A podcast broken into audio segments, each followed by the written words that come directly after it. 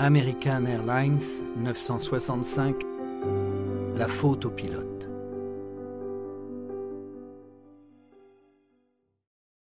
Il est 21h38. Le copilote commence à se poser des questions. Où sommes-nous? La tour de contrôle lance un nouvel appel radio pour connaître la position de l'appareil. Le commandant de bord ne sait plus quoi répondre. Il s'appuie alors sur son copilote, bien moins expérimenté que lui. On va d'abord à Tulua, d'accord? Oui, où allons-nous? Pendant que les pilotes essaient de s'accorder sur leur nouvelle destination, la tour de contrôle attend toujours la réponse de l'appareil. Lorsque le commandant reprend la communication à 21h40, il est de plus en plus confus.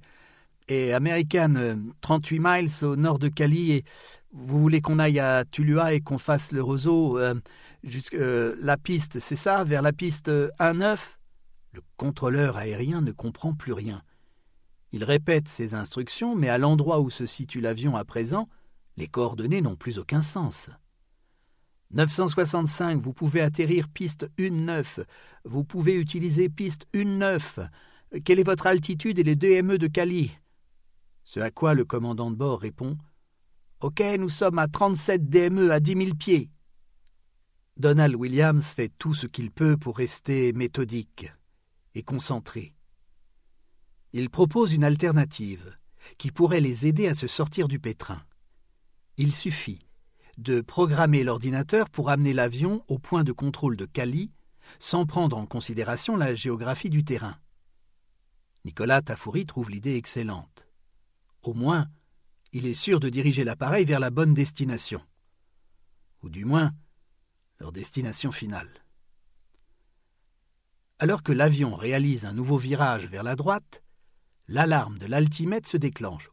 Whoop, whoop, pell up, pell up. Ce signal signifie que l'avion se rapproche dangereusement d'un terrain. Ce dernier ne se trouve qu'à une distance de 700 mètres. Merde Remonte Instinctivement, le copilote débranche le vol automatique et commence à se battre avec les commandes. Les passagers sont soudainement propulsés vers l'arrière de leur siège. Alors qu'ils pensaient qu'ils allaient atterrir, les voilà repartis de plus belle en direction du ciel. L'avion se cabre si brutalement qu'il n'est pas loin du décrochage. Remonte Remonte Le commandant de bord vient de prononcer ces derniers mots. L'avion percute le flanc d'une montagne proche de la municipalité de Buga à 21h41, heure locale. De son côté, le contrôleur, qui n'a aucune idée de ce qui vient de se passer, continue à transmettre. American 965, contrôle de Cali, vous me recevez? Il est 22h42 et l'avion aurait déjà dû se poser sur le tarmac. Dans l'aéroport, les familles et amis venus accueillir leurs proches sont informés du retard du vol 965 de sept minutes. Plus le temps passe, plus le temps de retard grandit.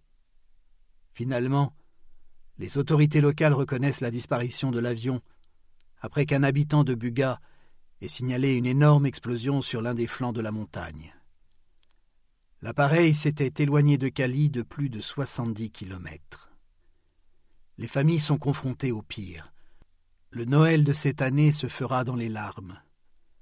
Avec un tel impact, il n'y a aucune chance pour retrouver des survivants. La météo est extrêmement changeante dans cette région montagneuse. Si la végétation y est si dense, c'est parce qu'il pleut très fréquemment. Les températures ne sont pas non plus optimales pour y passer des heures. Les premières équipes de recherche se mobilisent toute la nuit pour essayer de trouver la trace de l'avion. Il n'y a aucun éclairage pour les aider, ni aucune route. Il faut escalader le flanc et progresser en terrain hostile.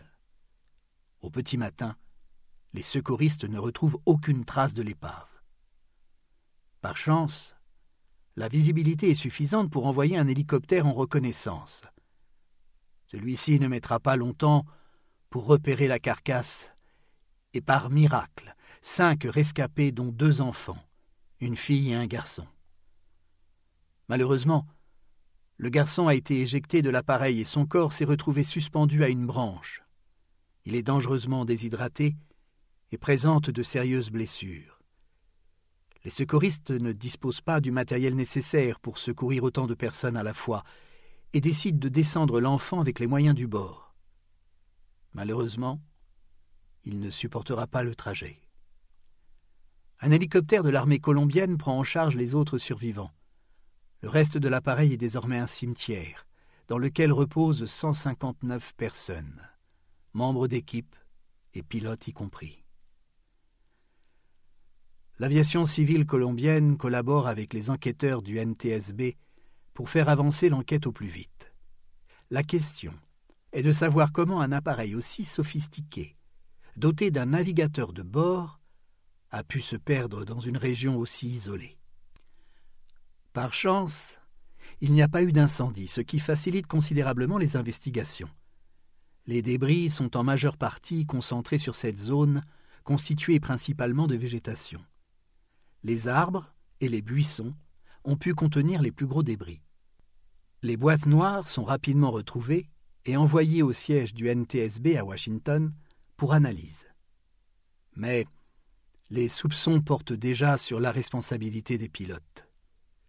Le commandant de bord, Nicolas Tafouri, connaît parfaitement bien cette région, pour y avoir fait atterrir plusieurs Boeing.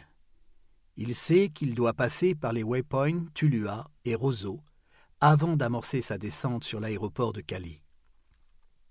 Les premières analyses du fuselage révèlent qu'il n'y a eu aucun sabotage. La piste criminelle est immédiatement écartée. Tous les systèmes électriques fonctionnent parfaitement bien. Il n'y avait aucune raison apparente pour que l'avion devienne incontrôlable.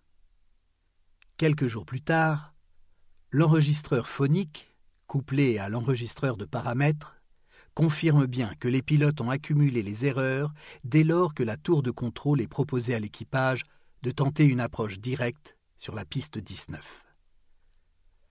À cet instant, l'avion est propulsé à 900 km/h. À cette vitesse, il ne reste pas moins d'une minute au pilote pour atteindre la piste. C'est une manœuvre inappropriée. Le commandant de bord aurait dû refuser la proposition. La motivation des pilotes à agir à l'encontre des règles de sécurité est principalement un gain de temps. Cependant, celui-ci serait très minime. En effet, atterrir en piste 19 leur ferait gagner à peine vingt-cinq minutes. Valait-il le coup de risquer la vie d'une centaine de passagers pour si peu? Parmi les erreurs en série, les enquêteurs révèlent des malentendus entre la tour de contrôle et les pilotes. Durant l'enregistrement, ils entendent le commandant demander à la tour de contrôle Pouvons-nous aller direct sur Roseau? La tour de contrôle leur répond Affirmatif, prenez Roseau 1.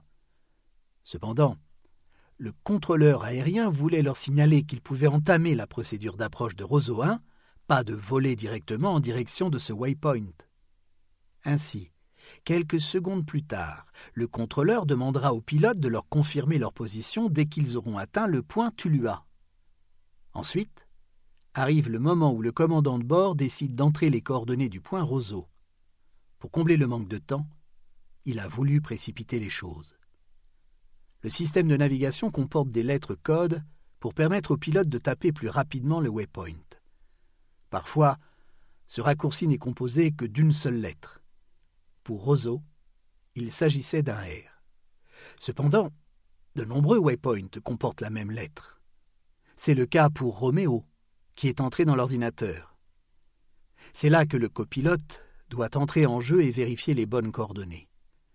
C'est une procédure extrêmement importante que tous les pilotes doivent observer depuis que ce nouveau système a été mis en place. Dans cette situation, la procédure n'a pas été respectée.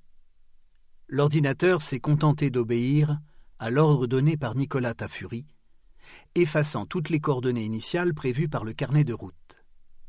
L'avion vole droit à la catastrophe, alors que les pilotes ont perdu toute faculté d'évaluer la situation. Lorsque l'alarme se déclenche, c'est déjà trop tard. Mais la responsabilité est-elle à imputer seulement au commandant? Lorsque le contrôleur a proposé à l'équipage une approche en piste 19, le copilote a fait lui aussi une erreur. Il a pris la décision irraisonnée de déclencher les aérofreins. Ce dispositif leur sera fatal lorsqu'ils essayeront de remonter l'appareil. Si les ailes avaient été remises en position initiale, le crash aurait pu être évité. Plusieurs tests en simulateur le prouvent. Un pilote expérimenté collaborant avec le NTSB déclare que l'accident aurait pu être évité au moment où les pilotes se sont perdus entre Tuala et Roseau. Il leur suffisait simplement de débrancher le pilote automatique, de reprendre le contrôle de l'appareil en effectuant une remise des gaz. À partir des indications du contrôleur aérien, ils auraient pu calculer eux-mêmes le trajet à effectuer pour revenir sur leur point de départ. L'appareil comportait suffisamment de fuel pour permettre à l'équipage de réaliser un temps de vol supplémentaire. Dans cette situation, les pilotes se sont bornés à vouloir utiliser la technologie de pointe qu'ils avaient à leur disposition. Ils ont choisi la solution de facilité. L'évolution technique ne va pas toujours dans le bon sens, selon le point de vue de certains pilotes. Avec l'utilisation des nouveaux navigateurs, les pilotes économisent du temps de travail et perdent peu à peu la faculté de réaliser des calculs complexes. C'est pour cela que les décollages et les atterrissages se font toujours de façon manuelle, pour éviter que les professionnels ne perdent leurs compétences. La faute intentionnelle des pilotes est prononcée par un juge américain du nom de Stanley Marcus. La compagnie American Airlines, étant représentante de leurs deux pilotes décédés, a été jugée coupable à 60%. Les 40% restantes sont imputés aux industriels Jeppesen et Honeywell, qui ont conçu la base de données de l'ordinateur de navigation. Une enquête plus poussée a déterminé en 1999 qu'en réalité, le point roseau n'était pas inclus sous l'identifiant R. Depuis le procès, le système de navigation a reçu de nombreuses mises à jour, rendant plus claire et plus instinctive la lecture de ces données. Le système d'avertissement de proximité du sol a également bénéficié d'une amélioration. Désormais, il peut détecter une surface à plus de 1000 mètres, facilitant grandement le redressement de l'appareil. Après s'être remise de ses blessures, l'une des rescapées d'origine colombienne a fondé une association visant à exiger l'amélioration de la sécurité dans les avions et défendant les proches des victimes à chaque nouvel accident. Et ce, afin que les 159 passagers du vol 965 ne soit pas mort en vain.